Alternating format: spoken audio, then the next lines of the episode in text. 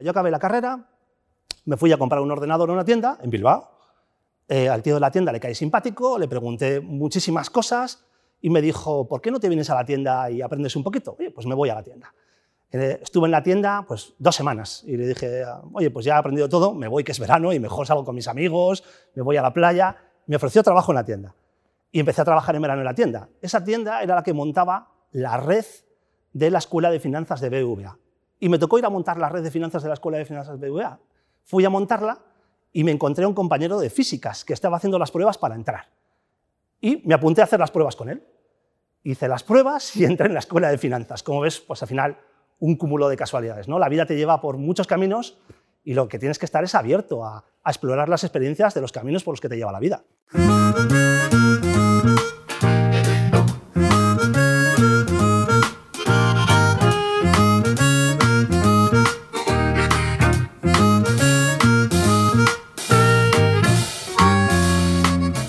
Quiera trabajar en, gestión de activos, yo le recomendaría primero que entienda qué es lo que está queriendo hacer.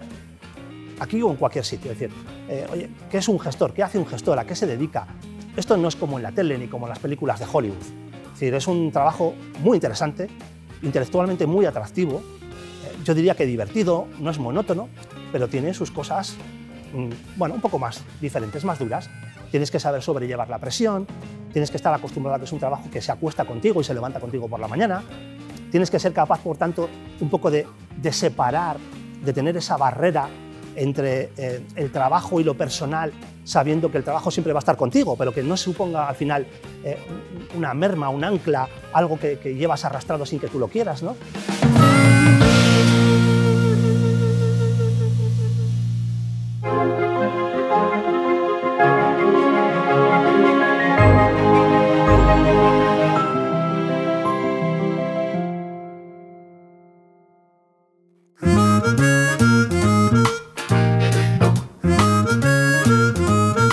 Bienvenidos a All in the Game, el podcast que te da a conocer a los profesionales que lideran la industria de gestión de activos en nuestro país. All in the Game es un podcast que realizo con Clara Bernal y con el apoyo de dos gestoras internacionales de fondos de inversión, Eman Investment y Bontobel. Nuestro invitado de hoy a All in the Game es Fernando Aguado, director de inversiones de Fonditel. Fernando es de Bilbao, pero estudia en Cantabria, ni empresariales ni económicas, estudia física, aunque estuvo a punto de hacer geología. Luego sí, se saca un CFA y completa su formación en la Escuela de Finanzas BBVA. Hoy sigue con la formación, nos cuenta un pajarito que ahora está con un máster en psicología. Aterriza en Fonditel, la gestora de fondos del Grupo Telefónica, en 2015 antes trabaja 15 años en BBVA, pasando por distintos departamentos. Gestión y análisis de carteras, banca privada y también desarrollo del negocio en pensiones. Fonditel amasa en la actualidad un patrimonio superior a los 4.200 millones de euros. Fernando es un gran comunicador le gusta consensuar más que imponer y se declara enamorado de los mercados y de la inversión sostenible. Le brillan los ojos cuando habla de ella. De joven jugaba al tenis y ahora le da más a la pala de pádel. Se le da muy bien. Le gusta leer, viajar y la música. Los viajes los prepara a conciencia. Es de los que ponen chinchetas en el Google Maps. Tiene pendiente un gran viaje a los parques nacionales de Estados Unidos. Le marcó uno a Turquía y recientemente se ha ido a ver el volcán de La Palma. Música. Le gustan desde los Rolling Stones hasta Bruce Springsteen, pasando por los festivales estilo Mad Cool. Fernando, ¿qué tal? ¿Cómo vas? Pues no sé si marcharme, la verdad, después de la introducción. Yo creo que ya no, no tengo mucho que decir. Bueno, sí, sí tengo algo que decir. Si no digo que soy de Castro, me matan cuando vuelva. Lo de Bilbao es un accidente geográfico. Nací en Bilbao, sí, nací en Bilbao, pero soy de Castro, vamos, con mucho orgullo. Oye, ¿cómo es Castro? Háblanos de, de, tu tierra. Ah, Castro es un pueblo precioso, ¿no? Siempre hablo con él con un poco de pena a veces, ¿no? Porque la típica villa marinera está a 30 kilómetros de Bilbao, está muy cerquita, pero es el típico pueblo que cuando yo era pequeño, un pueblo pesquero, donde íbamos caminando por el espigón, viendo los barcos descargar pescado, y poco a poco se ha convertido en una ciudad a caballo entre una ciudad dormitorio y una mediana ciudad grande, ¿no? que tiene pues, en invierno cerca de 35.000, 40.000 habitantes y en verano a lo mejor 60.000, ¿no? pero sigue siendo mi pueblo. Y ahí siguen estando mis amigos, mis recuerdos, mi madre, Es, es un gran sitio para volver siempre que uno puede. ¿Y sueles volver con eh, la familia, con los hijos?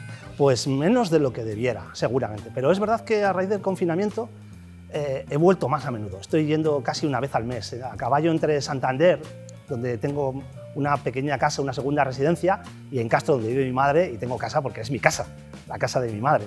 Con lo cual, sí, estoy volviendo más a menudo y estoy muy contento además de hacerlo. Oye, nos dicen que te gusta mucho viajar y que los viajes los preparas a conciencia. ¿Cómo es eso?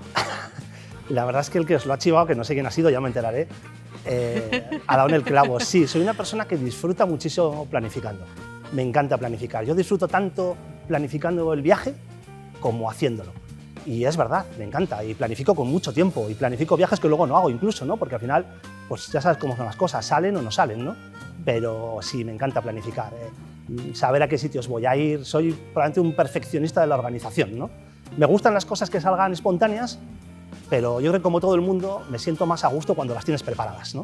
Entonces, la espontaneidad surge con mucha naturalidad cuando las cosas están preparadas. Cuando no están preparadas surge más la inquietud, la incertidumbre, otro tipo de emociones y de sensaciones, ¿no? que a veces te dificultan el poder disfrutar. Entonces, disfrutar con la espontaneidad cuando las cosas están preparadas es lo mejor que te puede pasar.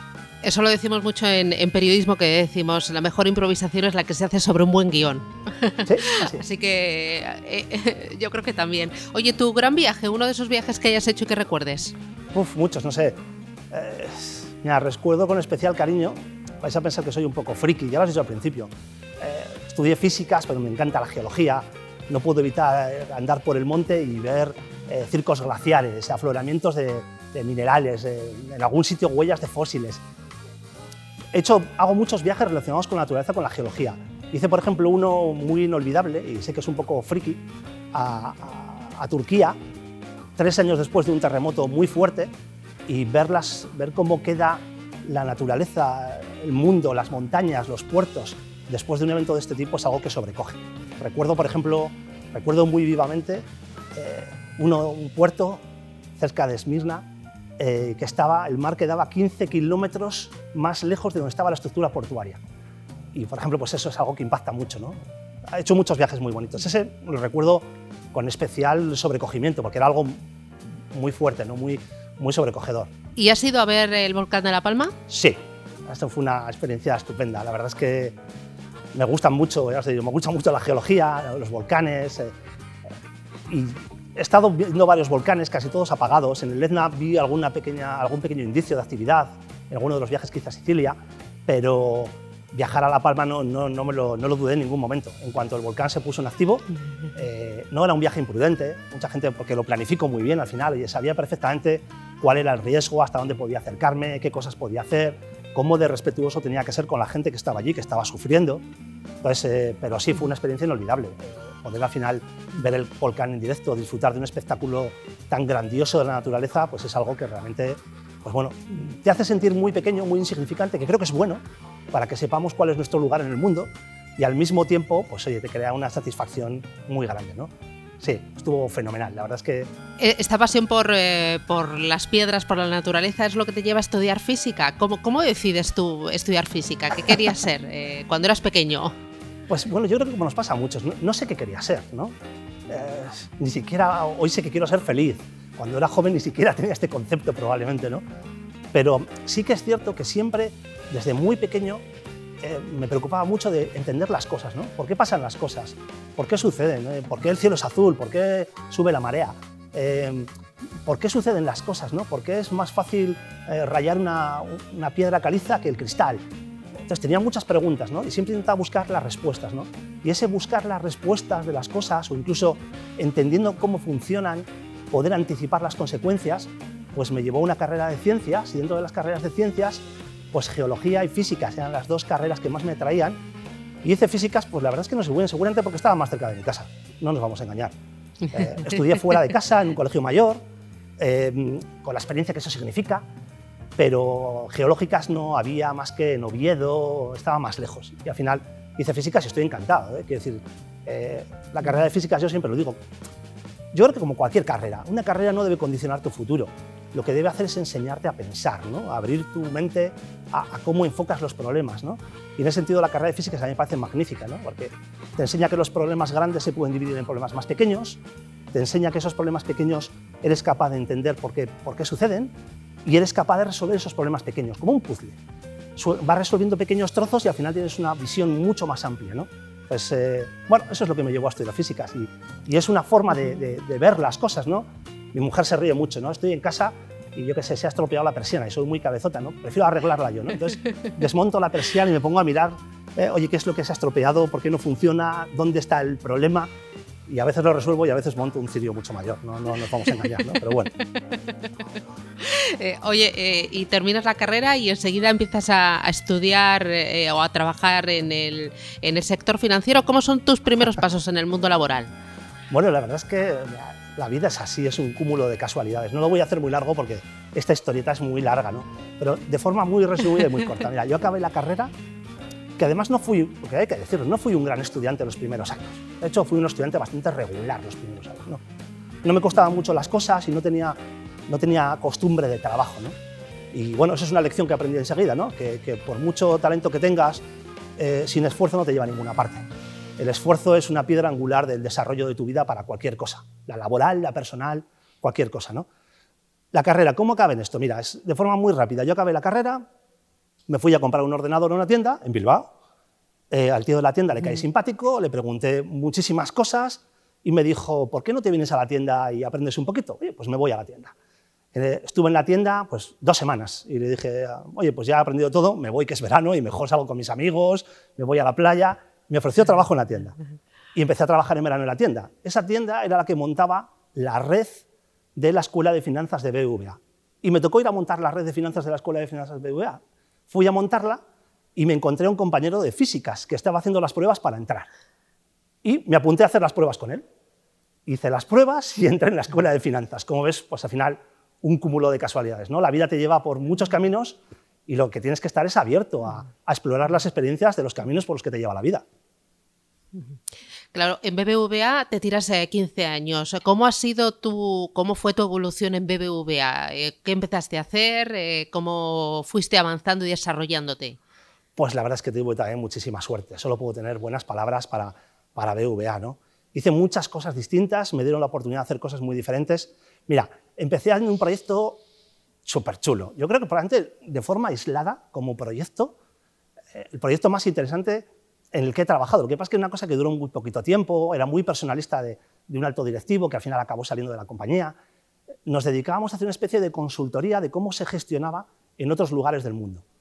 Entonces, eh, oye, pues visité eh, Legal General en, estado, en, el Reino Unido, estuve en, Deutsche, en, Alemania, viendo las entidades gestoras, cuáles eran los procesos de inversión, cómo estaban dimensionados los equipos de gestores, qué tecnología tenían, cómo usaban, súper chulo. ¿no? De ahí pasé a banca privada.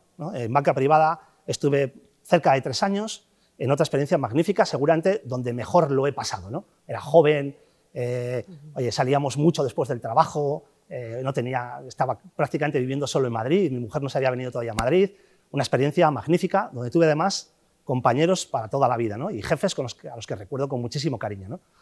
Después de esa experiencia de banca privada, eh, estuve haciendo algo muy divertido.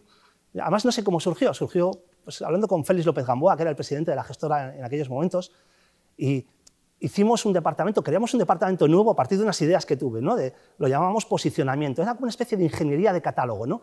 Oye, ¿cómo tenemos que gestionar el catálogo de productos que tenemos desde el punto de vista de inversiones? ¿no? ¿Cómo tienen que ser de diferentes? ¿Qué tienen que hacer para estar mejor colocados en los rankings? Y estuve unos años haciendo ese trabajo de, una especie de ingeniería ¿no? de, de gestión mezclado con, con ser adjunto al presidente. ¿no? Y esto me dejó estar en los comités de supervisión del área, en los comités de dirección, eh, sin voz, sin voto, pero como oyente, una experiencia absolutamente magnífica. ¿no? Y luego ya de ahí estuve unos años más en, en, Quality Funds como director de inversiones, eh, que la verdad fue quizás el trabajo más complejo que he tenido, ¿no? porque, porque es verdad, y seguramente luego saldrán algunas de estas cosas, ¿no? en algunos momentos es complicado hacer un, equilibrio entre tus principios personales y las necesidades de las cosas. ¿no? Y probablemente pues ahí también aprendí mucho sobre cómo gestionar este tipo de conflictos. ¿no? El conflicto personal que algunas cosas te generan. ¿no? Y después de este periodo eh, empecé en el negocio institucional, ¿no? Eh, un negocio que, que, no nos vamos a engañar, yo creo que a mí me viene fenomenal. Me encanta el cliente, me encanta charlar, me encanta poder enseñar, dialogar, me encanta gestionar y por tanto eh, este negocio mezcla un poco de todo. ¿no? Y aquí llevo desde entonces unos años en BVA y los últimos siete como director de inversiones en Fonditel. ¿no? O sea que muchas cosas como ves y la verdad es que todas muy divertidas, pero también creo que son divertidas porque la actitud es positiva. Creo que cualquier cosa que hagamos, casi cualquier trabajo, si somos proactivos, si intentamos crecer con el trabajo y no, no nos arrastramos con él, puedes hacer de cualquier trabajo casi algo muy divertido. ¿no? Eh, es muy diferente el trabajo en Fonditel a BBVA. Eh, ¿Cómo es eh, trabajar en Fonditel que gestionáis el ahorro de una gran compañía como es Telefónica, de sus trabajadores, de sus empleados? Bueno, yo creo que en todos los sitios se gestiona con mucha responsabilidad.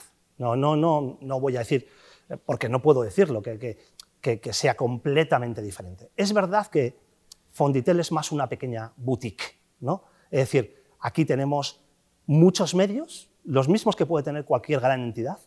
Eh, tenemos menos clientes y tenemos una atención mucho más cercana.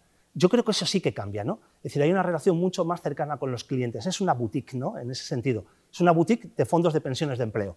Y eso te acerca mucho en el día a día a la necesidad del cliente, a escucharle, a entenderle, a poder dialogar más con él. Eh, yo sé que esto a veces, a los gestores muchas veces no les gusta el cliente, porque es algo que sucede. A mí me encanta. Es decir, me encanta el cliente. Es que sin el cliente no tendría sentido el gestor. Y por tanto, eh, yo estoy encantado con tener esa cercanía con, con, los clientes. A mí me encanta, no, no, no, puedo, no puedo ocultarlo.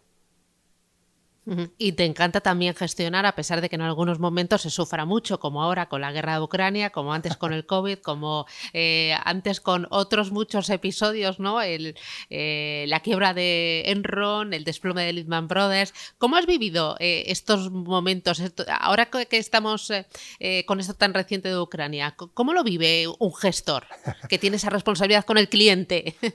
pues mira, cuando eres joven lo vives con mucha excitación es como, ¡guau! Estoy aquí y esto está pasando, ¿no? Ah, ¿Qué puedo hacer? ¿no?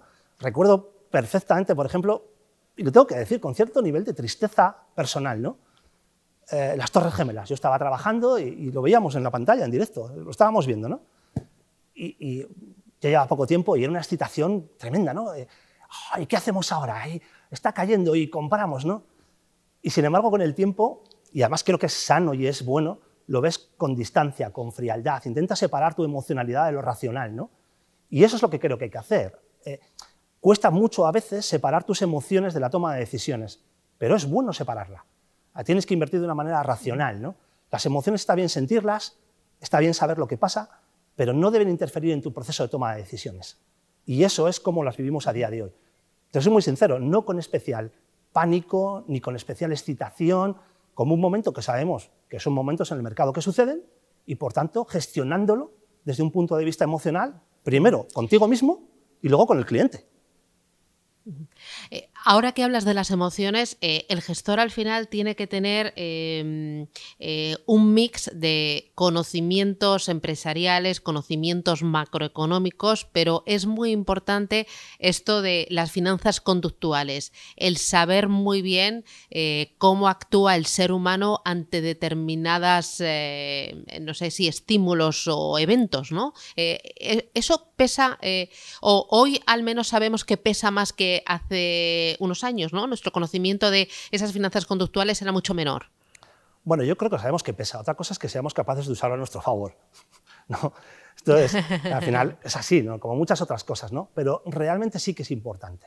Ya, yo creo que, ¿qué voy a decir? Yo que ahora estoy haciendo un máster de psicología, ¿no? ¿quién me lo diría a mí? ¿no? Muy relacionado con el coaching y con, con la dirección de equipos, pero al final somos personas ¿no? y tomamos decisiones y estamos tremendamente influenciados en nuestro proceso de toma de decisiones por las cosas que nos rodean. Saber al final, conocer cómo nos influyen todas esas cosas nos ayuda a tomar mejores decisiones. No solo para invertir, sino también para nuestra vida personal, para saber cómo tenemos que relacionarnos con los demás, saber escuchar, eh, saber en un momento determinado donde te invade una emoción negativa, ser capaz de separarla para tu relación con las personas, las finanzas conductuales son muy importantes y nos ayudan a entender grandes movimientos. Por ejemplo, mira, yo lo digo muchas veces, casi cualquier probablemente el tema de Ucrania, al no ser un tema de un impacto tan global de momento, y esperemos que no vaya más, ¿no? pero por ejemplo en, la pandemia, en el COVID, sí que se ven patrones de comportamiento grupal. ¿no? Al final la gente toma decisiones de manera individual, pero bajo las mismas emociones, y al final toman decisiones parecidas. ¿no? Y se ven al final, incluso en los mercados, se ven las fases de un duelo habitualmente. ¿no? Pues se ve primero la negación de lo que está pasando, luego se ve la ira, luego se ve un proceso de negociación donde intentas alcanzar un acuerdo, la depresión, ¿no? y luego ya, pues eh, al final, la consolidación de lo que ha pasado. Las finanzas conductuales son muy relevantes, pero es todavía más importante el conocernos cómo tomamos las decisiones y el saber qué factores nos influyen a la hora de tomar esas decisiones, para, no diré eliminarlos, porque no es bueno eliminar las emociones, pero por lo menos para que no interfieran en tu toma de decisiones. Eh, estás haciendo un máster en psicología, ¿por qué en psicología y no, no sé, en inteligencia artificial? Que ahora también mucha gente del sector se está metiendo en temas de inteligencia artificial o un plus de sostenibilidad. Eh, ¿Por qué has decidido la psicología? Bueno, pues porque, te voy a ser muy sincero, porque me apetecía. Porque al final creo que, en cierta forma, tienes que hacer lo que te apetece. ¿no? Es decir, sobre todo cuando supone un esfuerzo adicional sobre tu día a día, tiene que ser algo en lo que tú estés convencido, que te apetezca hacer y que creas que le vas a sacar partido. Y luego, además, porque me parece muy importante, eh, mira, yo creo que los conocimientos técnicos no nos van a distinguir ni nos distinguen ya, de hecho, eh, de cara no solo a optar a puestos, sino a cómo nos relacionamos con el resto. ¿no? Los conocimientos técnicos son cada vez más sustituibles ¿no? o, o, más, no sé, extendidos. ¿no? Sin embargo, las soft skills son cada vez más necesarias. Cómo me comunico con las personas, cómo vendo mi producto, eh, cómo me relaciono con terceros. Ese tipo de cosas, cómo presento las cosas, cómo escucho, creo que son cada vez más importantes ¿no? en un mundo de personas en el que la relación va a ser cada vez más relevante ¿no? y donde las cosas técnicas no pierden su papel, son importantísimas, pero son más fáciles de, derivar a un, a un, segundo plano. ¿no? Entonces, por eso la psicología. Pero lo primero porque me apetecía, no voy a negarlo, me apetecía. Eh, los chicos que quieran dedicarse a la gestión de activos, ¿qué les aconsejarías? ¿Estudiar un psicología y luego hacerse un CFA? ¿Estudiar lo que te guste, astronomía y luego un CFA? O sea, ¿qué, formación crees que es necesaria a día de hoy para dedicarse a la industria de gestión de activos? esa es una pregunta muy difícil. Eh, mira, depende tanto al final de quién te vaya a contratar y esta es la realidad. Es decir, te puedes encontrar con gente que solo quiere eh, cenfis o economistas o con personas que lo que buscan es un perfil de alguien capaz de resolver problemas. No es una, respuesta que tenga una, no es una pregunta que tenga una respuesta sencilla. Yo creo que la gente tiene que estudiar lo que le apetezca, que tiene que ser algo que le ayude a mejorar en la vida, aprender cómo resolver problemas, que le ayude a formarse como persona. No solo que le dote de conocimientos técnicos que siempre se pueden ir al final adquiriendo a lo largo del tiempo, sino que en ese proceso tan importante de tu vida, en esas edades que son más de aprendizaje, tú vayas estableciendo una base de cómo entiendes las cosas que pasan, de cómo las solucionas, de cómo las somatizas. Creo que es lo más relevante, que la gente estudie lo que le apetezca.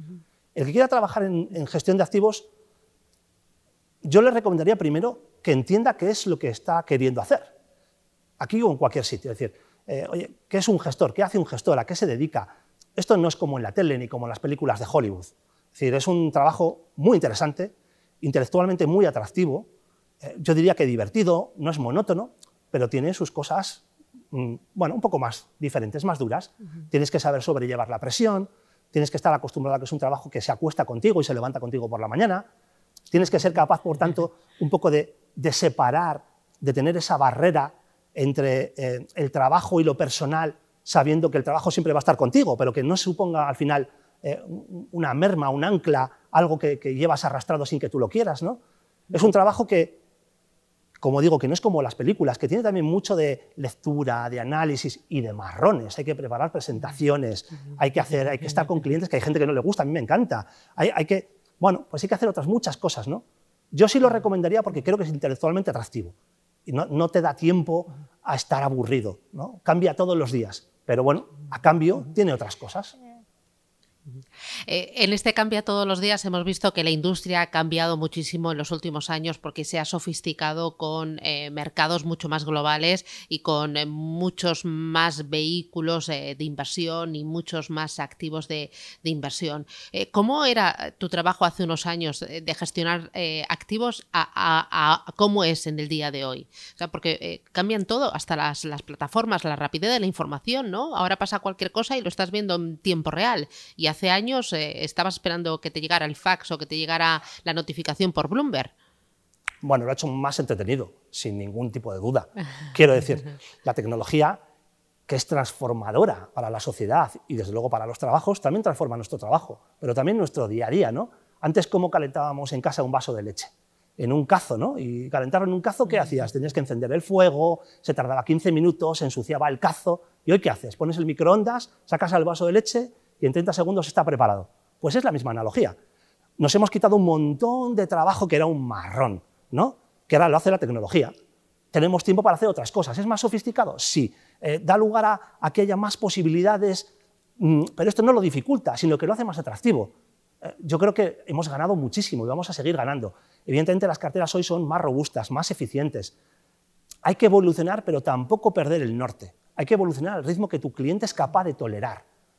Mm, los gestores, evidentemente que estamos mucho más al día de las cosas que pasan, tenemos una capacidad de evolución seguramente mayor de la que tienen nuestros clientes.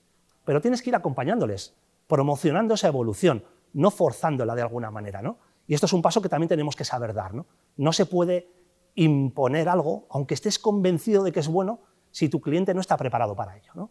Entonces yo te diría que lo ha transformado muchísimo y lo va a hacer aún más. Eh, yo no creo que nunca nos vayan a sustituir las máquinas, pero la inteligencia artificial está a la vuelta de la esquina, la computación cuántica, en la parte de energía la fusión. Tenemos un mundo por descubrir y seguramente las personas seguiremos siendo importantes en ese mundo. Eh, entiendo que vuestro cliente, al ser la mayoría planes de empleo, planes de pensiones, es un cliente que busca ante todo el proteger el patrimonio con un sesgo más bien conservador. Estos años con tipos de interés en negativo han tenido que ser especialmente complicados, ¿no, Fernando?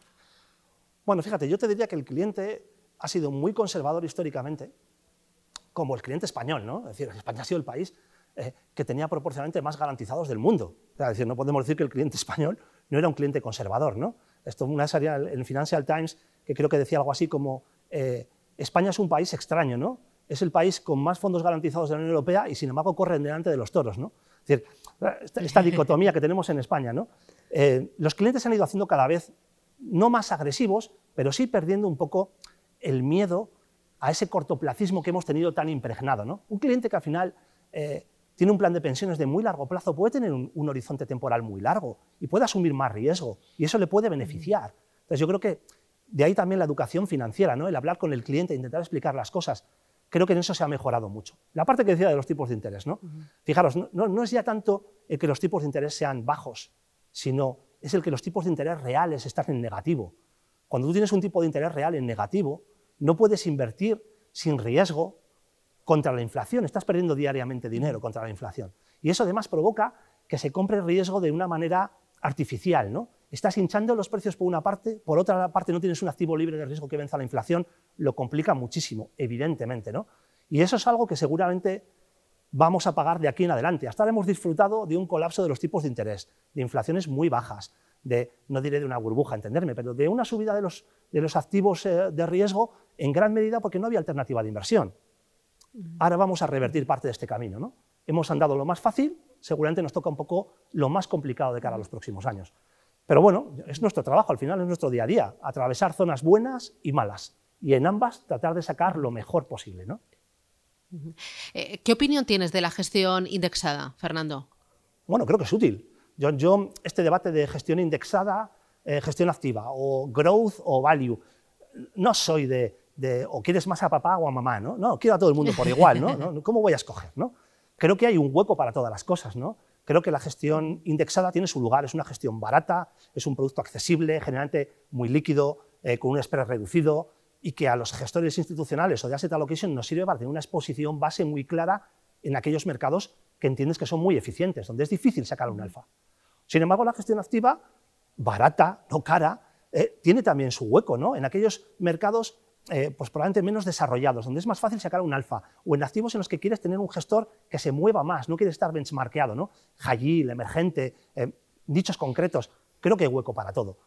Tengo una opinión muy balanceada y tenemos en cartera productos de los dos lados. No creo que sea mejor uno que otro. Creo que los dos tienen ventajas y algún inconveniente, pero los dos maridan muy bien. ¿Y, ¿Y qué opinas de incorporar a la cartera y líquidos?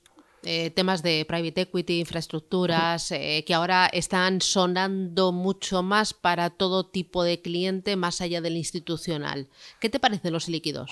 Esa es una gran pregunta y tengo un poco sentimientos enfrentados y a ver si soy capaz de explicarme medianamente bien. Creo que los activos ilíquidos son unos muy buenos activos. Es decir, porque al final estás evitando ese cortoplacismo. Cuando estás comprando algo y sabes que tiene un vencimiento muy lejano, tú mismo ya eres capaz de pensar en que el día a día, la volatilidad del día a día te importa menos. Es como cuando te compras un piso. No te importa tanto cuánto vale hoy tu piso, estás viviendo en él, ni cuánto vale mañana, porque sabes que no lo vas a vender. Entonces, cuando tienes un activo líquido en cartera, eh, te estás comprometiendo en el largo plazo con ese activo. Eso es fantástico, porque está indicando un compromiso y eres capaz de tener mejor rentabilidad si evitas ese cortoplacismo. Pero por otro lado, en muchos casos se está comprando con una idea un poco equivocada de que es un producto que no tiene volatilidad. Tiene volatilidad enorme, lo que pasa es que tiene un valor liquidativo trimestral y no es un valor de mercado, sino que es un valor de tasación, digámoslo así. Entonces, mm, creo que el producto ilíquido es tremendamente positivo para aquel que sabe lo que está comprando, como casi todo, ¿no? Y aquí está nuestra labor, que también tenemos que ejercerla de pedagogía, ¿no? De explicar al final qué significa un producto ilíquido, eh, que no lo puedes vender, eh, qué grado de liquidez puedes tolerar en tu cartera, eh, cuáles son tus necesidades de liquidez en los próximos dos años, tres años, cinco años, para saber exactamente cuál tiene que ser tu mix de producto. Pero como activo, creo que es un activo que claramente debe de formar parte de las carteras. ¿Tú incorporas eh, líquidos a las carteras a día de hoy a los clientes? Nosotros llevamos una historia enorme. Desde que antes de que yo llegara en Fonditel, ha sido uno de los pioneros de la inversión en líquidos en los últimos 15 años. Tenemos productos que han finalizado ya, que nos han devuelto todo el dinero en todo el ciclo económico. Eh, tenemos una cartera a día de hoy de más de 400 millones en, activos y líquidos, muy diversificados en añadas, en gestores, en tipos de activos. Eh, la verdad es que es, uno de los nichos donde Fonitel es más fuerte en los activos y líquidos. Eh, también eh, sois eh, unos convencidos desde hace mucho tiempo de la inversión socialmente responsable. ¿Crees que la inversión ESG puede ser un enganche muy importante para que las nuevas generaciones se enamoren de, la gestión de activos, para, para esos chicos que, quieren dedicarse a esto? Pues voy a ser muy sincero, no, creo que no es un enganche para ellos.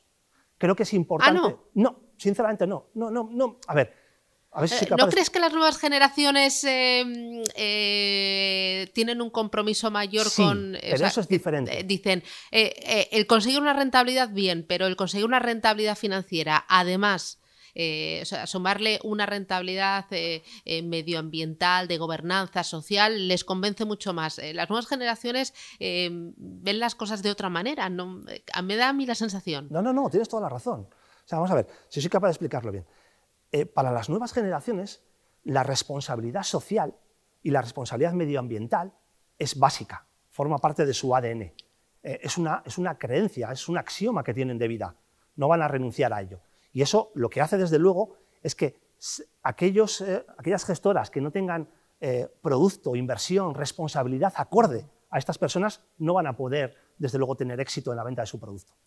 Pero no solo va a ser eso lo que les va a enganchar a la inversión, eso por sí solo no les va a enganchar a la inversión. Les va a enganchar eso mezclado con la tecnología, mezclado con otras muchas cosas. Podemos hablar del movimiento, fíjate, por ejemplo, del movimiento YOLO que hay en Estados Unidos. ¿no? El retail americano es muy diferente al europeo, ¿no? y sobre todo los, segmentos más jóvenes. No, eh, no diré ni siquiera los millennials, los zoomers ¿no? o la generación alfa. Es decir, mm, tienen otro enganche muy diferente. Es algo necesario, pero no suficiente para enganchar a los más jóvenes es necesario los temas de inversión socialmente responsable. Sí, ¿es suficiente? Creo que no. Creo que tiene que haber algo más. ¿no? Y eso lo estamos viendo, mm, pues, por ejemplo, eh, con toda la inversión que ha habido en los meme stocks en Estados Unidos, con el day trading que cada día se ha impuesto más, con lo que se ha invertido, lo que ha invertido el retail americano durante el COVID. ¿Y en qué lo ha invertido? ¿no? Mayoritariamente en tecnología. Parte de esa tecnología sí que era tecnología eh, relacionada con una transformación medioambiental, pero otra no. Es decir, creo que es necesario el ángulo ESG para aproximarse a las nuevas generaciones, pero no es suficiente. Solo con eso no va a salir. Claro, y ahora que hablas de esas nuevas plataformas y de lo que ha pasado con el COVID, donde hemos visto que mucha gente joven se ha metido a invertir en plataformas de estas de trading, eh, lo que pasó con GameStop, eh, eh, ¿qué opinas de este movimiento y de porque al final el, trabajo del gestor es más mirar a largo plazo, estudiarse las compañías, el estudiarse el entorno macroeconómico, el ver la deuda, el beneficio por acción, las proyecciones, los competidores, es como eh, es como otra vida paralela muy diferente, ¿no? Pero también eh, está dentro de la gestión de activos. Sí. A ver, son cosas un poco distintas. El movimiento que ha habido me preocupa. Y no me preocupa porque, porque pierda peso la industria de gestión de activos, porque creo que siempre es bueno que haya competencia, descentralizar las cosas. Soy un convencido. Eh, la sociedad avanza gracias a la competencia. Si no hubiera competencia, seguiríamos todavía en las cuevas encendiendo fuego con piedras. Es decir, la competencia es lo que, lo que hace crecer eh, lo que hace crecer a las personas, desarrollar cosas nuevas. ¿no? Pero lo veo con preocupación porque veo que lo que subyace de esos movimientos quizá no es lo más sano. ¿no? Esos movimientos han venido, pues lo que te decía, por ejemplo, al principio, del YOLO, ¿no? del solo se vive una vez, ¿no? de la gente, de la misma gente que deja sus trabajos, que lo que quiere es un dinero rápido, fácil, sencillo, y por tanto lo que apuesta es en aquellas cosas que tienen más volatilidad. Que, eso creo que es un error, me preocupa, porque al final creo que en ese, en ese juego los que ganan son las plataformas, ganan los anunciantes de las criptodivisas, eh, ganan, pero no gana al final, no hay un beneficio común ni constante por parte del inversor. Ganan unos pocos y muchos pierden. Me preocupa. Y tenemos gran responsabilidad nosotros de no ser capaces de transmitir, eh, seguramente a través de la educación financiera, de transmitir esos valores, esa, esa cultura que haga que las personas entiendan que el cortoplacismo no es bueno y que hay que mirar los riesgos antes que mirar el beneficio que son las dos caras de una moneda, no va la una sin la otra. Si tú quieres asumir un gran beneficio, asumes una gran pérdida. Y eso muchas veces la gente no es consciente de ello. ¿no? Has mencionado las criptomonedas. ¿Tú crees que más pronto que tarde tendrás que incorporar a tu cartera criptomonedas, que así te lo va a pedir el cliente? No, soy muy sincero, no. No, las criptomonedas me encantan, me parece un ejercicio teórico y de reto fabuloso. Quiero decir, al final, un tercer poder, ¿no? el Estado, los bancos centrales, las criptomonedas, ¿no? un sistema descentralizado, eh, un lugar donde no, hay, un contravalor para, para, esa moneda, ¿no? Eh, una forma de salir del sistema. ¿no? Eh, creo que es un reto magnífico. Pero precisamente por eso creo que es un, contrapoder tan fuerte que seguramente la regulación lo va a ir alineando en su sitio. Y además, incluso la misma palabra de criptomoneda no es una moneda, seamos realistas. Cripto sí es moneda, no. Porque una moneda tiene que ser estable, tiene que ser transaccionable, tiene que ser líquida. No es ninguna de las tres cosas. El modelo cripto sí se va a imponer. Es decir, que vamos a tener el criptodólar, el criptoeuro, eh, seguro que sí, ya hay pruebas, ¿no? Pero eso seguro que lo vamos a tener, porque eso va a facilitar las transferencias, la, la transmisión de la política monetaria, tendrá otros problemas también, la trazabilidad, pero mm. seguramente eso sí lo vamos a tener y esas divisas, claro que las vamos a tener en cartera. Pensar en tener hoy en cartera bitcoins, ethereum, mm, me parece un poquito lejano y de muchísimo riesgo. Además, no descorrelaciona con el mercado tampoco. O sea, no le veo un papel hoy en las carteras.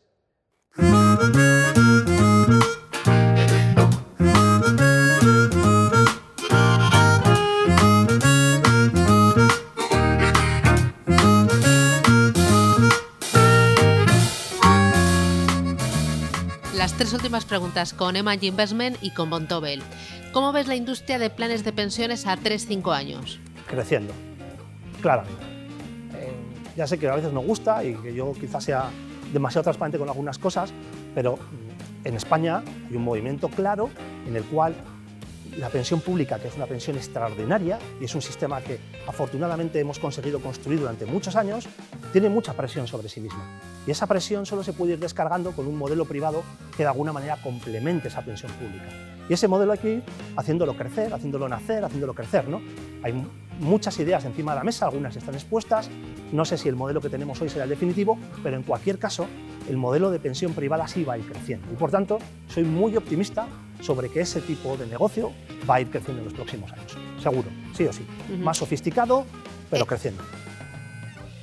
¿Y los planes de empleo en España por qué han cuajado tan poco? Eh, ¿Qué, ha fallado? Eh, y no sé si crees que a partir de ahora eh, tiene mucho más recorrido y, rápido o, esto va a ser lento pues porque tenemos un, un, tejido empresarial pues muy atomizado, con mucha pequeña y mediana empresa y, no es nada fácil. Bueno, va a ser rápido cuando de verdad se empiece de, manera convencida. me explico, no, lo, no lo largo mucho. Creo que es más importante el cuándo se empieza a hacer esto que el qué se hace. Yo siempre lo digo, al final si tú quieres generar un sistema de previsión eh, social privado desde cero, necesitas que aporte tanto la empresa como el empleado. Y eso solo lo puedes hacer en un momento en el que los salarios estén subiendo pues casi por encima de la inflación o haya un momento de recuperación económica. Entonces es más fácil, porque parte de la subida salarial la derivas en, cotización, en, perdón, en aportaciones para el plan de pensiones que ya son anualmente em, consecutivas todos los años, ¿no? y que vas incrementándolas. Es mucho más sencillo. En un momento de dificultad como el de ahora, va a ser mucho más difícil poner de acuerdo a que el cliente final ponga dinero y a que la empresa ponga dinero en un momento de dificultad. Pero en cualquier caso, creo que va a crecer, creo que va a ser rápido cuando comience de verdad con más ímpetu. Y estoy convencido de que es una industria con mucho futuro en España. No, no me cabe ninguna duda.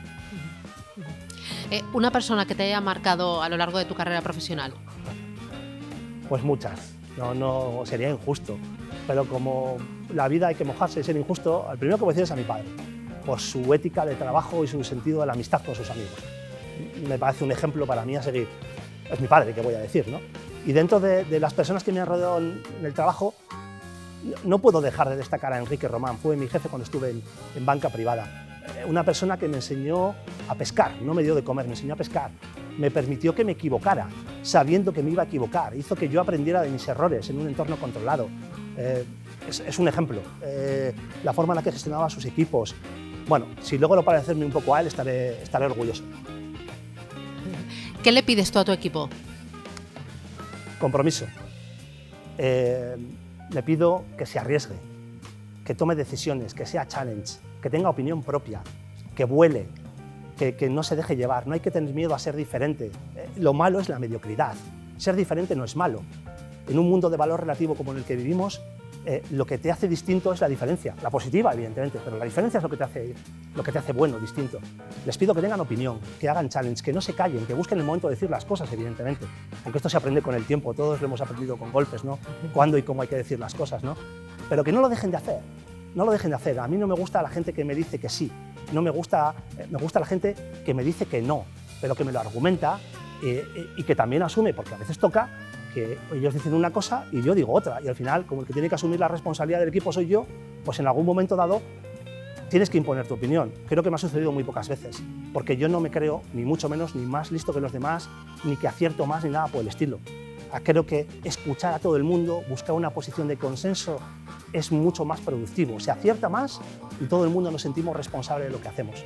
Y por tanto, lo que les pido es eso, compromiso y opinión una frase que te acompañe habitualmente, una idea que repitas mucho, eh, no sé si en casa o en el trabajo.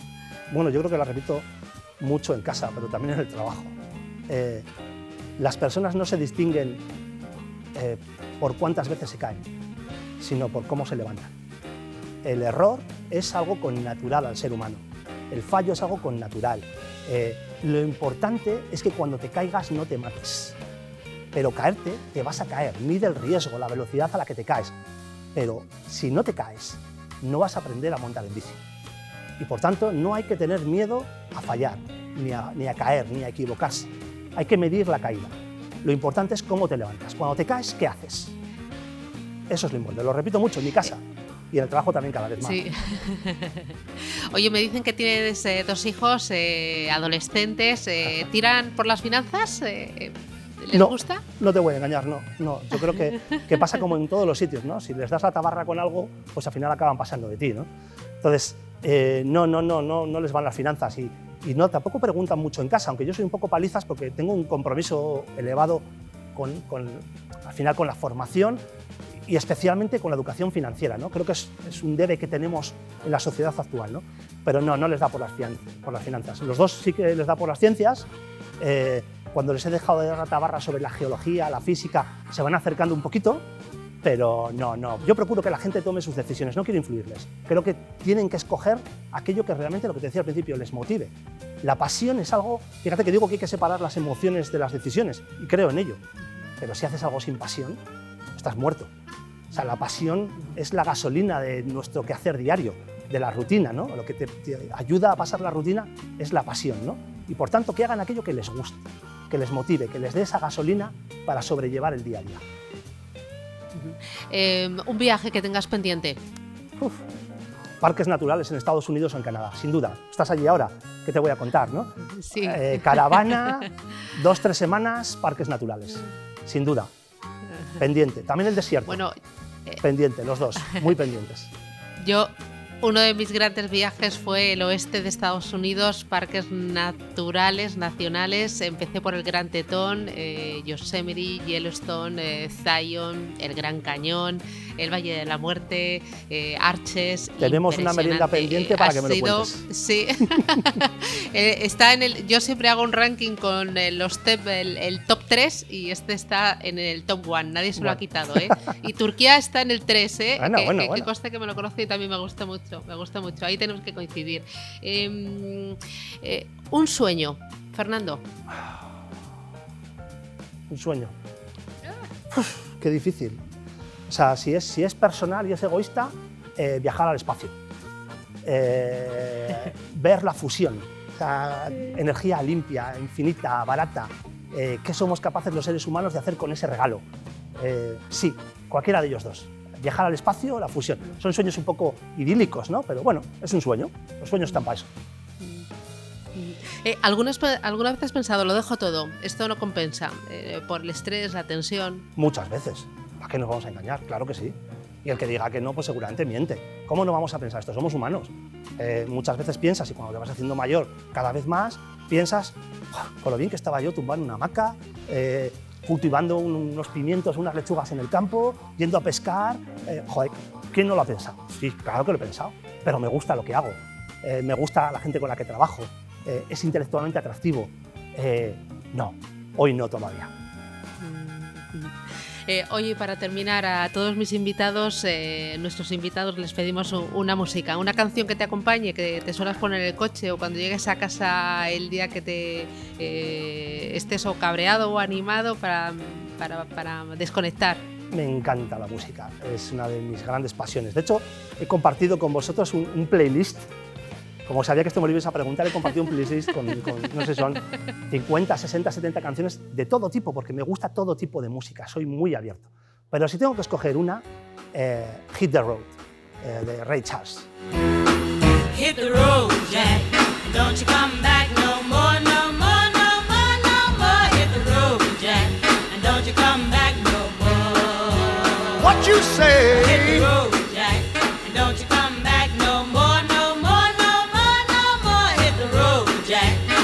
you come back no more. Oh woman, oh woman, don't treat me so mean. You're the meanest old woman that I've ever seen. I guess if you say so, I'll have to pack my things and go.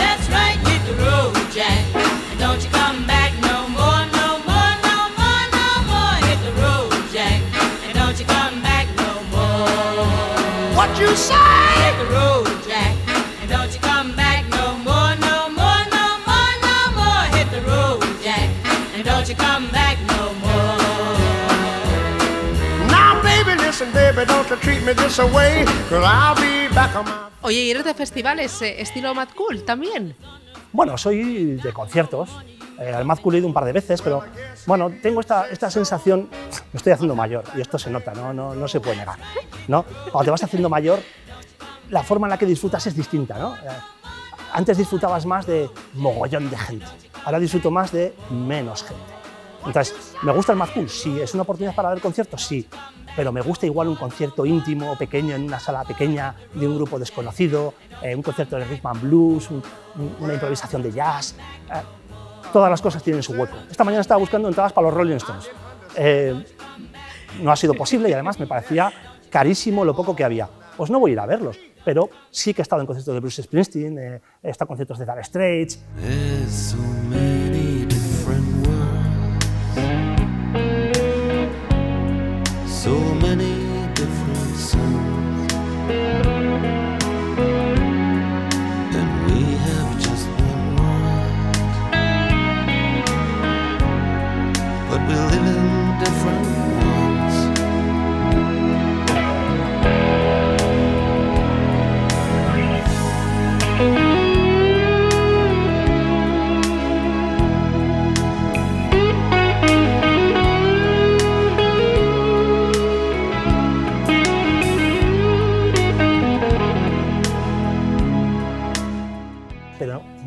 pequeños se disfruta igual. O sea que cualquier cosa, de nuevo, la pasión, ¿no? Si, si algo te gusta, da igual. Fernando, eres un auténtico apasionado de, de la vida y de los mercados y de la música y de los viajes y, y, bueno, un disfrutón diría yo. Muchísimas gracias por eh, abrirnos las puertas de tu vida y las puertas de tu trabajo. Ha sido un auténtico placer charlar contigo y, y mil gracias. Hasta Nada. pronto, Fernando. Ha sido un lujo. Lo hemos disfrutado. Disfrutad Gracias. todos Adiós. los días. Hasta luego.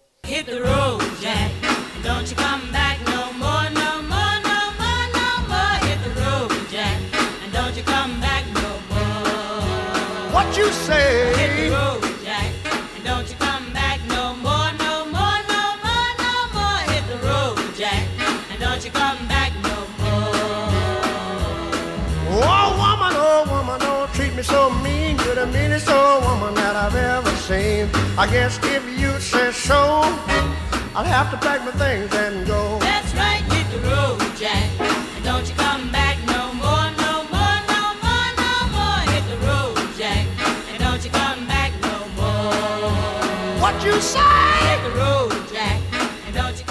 Si te ha gustado, compártelo.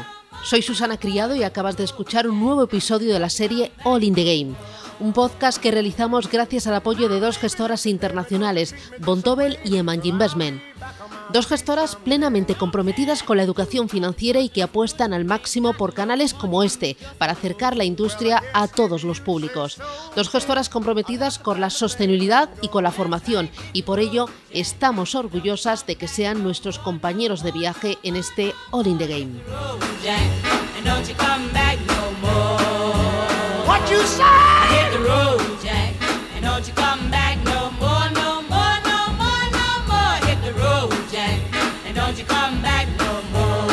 Well, Don't you come back no more. uh, what you said? Don't you come back no more. I didn't understand Don't you. you come back no more. You can't mean that. And don't you come back. Oh, now, baby, please. Don't you come back no more. What you trying to do to me?